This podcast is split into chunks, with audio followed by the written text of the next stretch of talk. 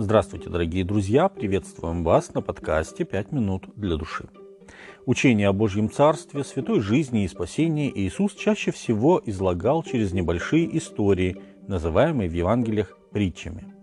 Это был его основной метод наставления учеников. В то же время и в общении со своими оппонентами Иисус часто прибегал к помощи притчи, когда хотел деликатно донести до них суть своей вести. Матфей пишет, что Иисус говорил притчами и без притчи не говорил им. Евангелие от Матфея 13:34. Греческое слово «параболи» в общепринятом значении означает «приближение» или «сопоставление», а дословный перевод этого слова означает «бросаю рядом». Таким образом, парабола, или как нам более привычно, притча – это короткий рассказ, порой, казалось бы, на отвлеченную тему, который постепенно переходит к сути учения а затем вновь, если можно так сказать, отдаляется от главной мысли и возвращается к этой отвлеченной теме.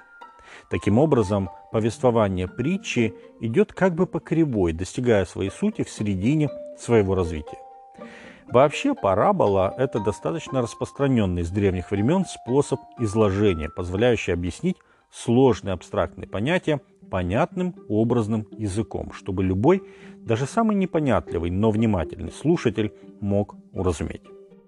Через притчи Иисус Христос стремился сделать более осязаемыми и понятными жизненно важные для спасения истины.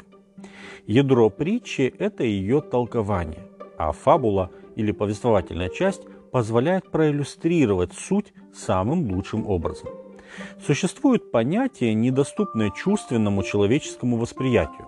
Ведь и Бог, и Царство Небесное нельзя ни увидеть, ни пощупать, ни объять разумом.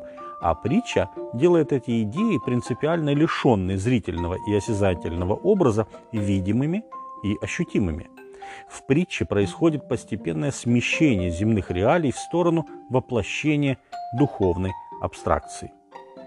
Однажды ученики задали Христу вопрос – для чего притчами говоришь им? А он сказал им в ответ, для того, что вам дано знать тайны Царства Небесного, а им не дано. Ибо кто имеет, тому дано будет и приумножится, а кто не имеет, у того отнимется и то, что имеет.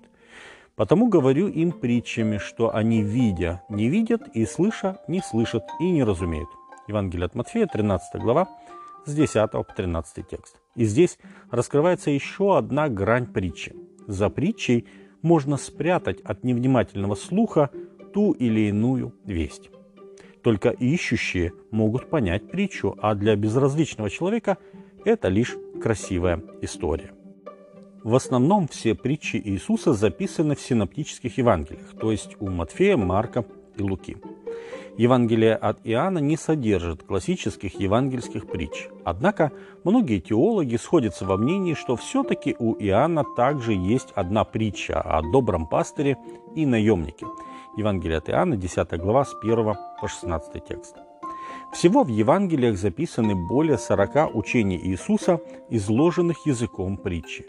Большинство из них упоминается лишь единожды в том или ином Евангелии.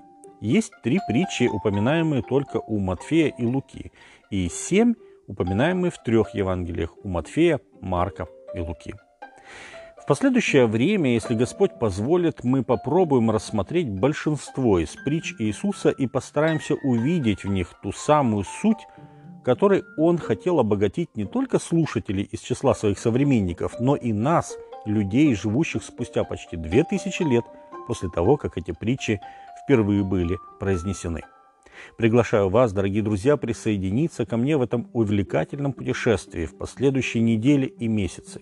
И я верю, что мы сможем увидеть свежесть их вести, практичность и своевременность и для нас.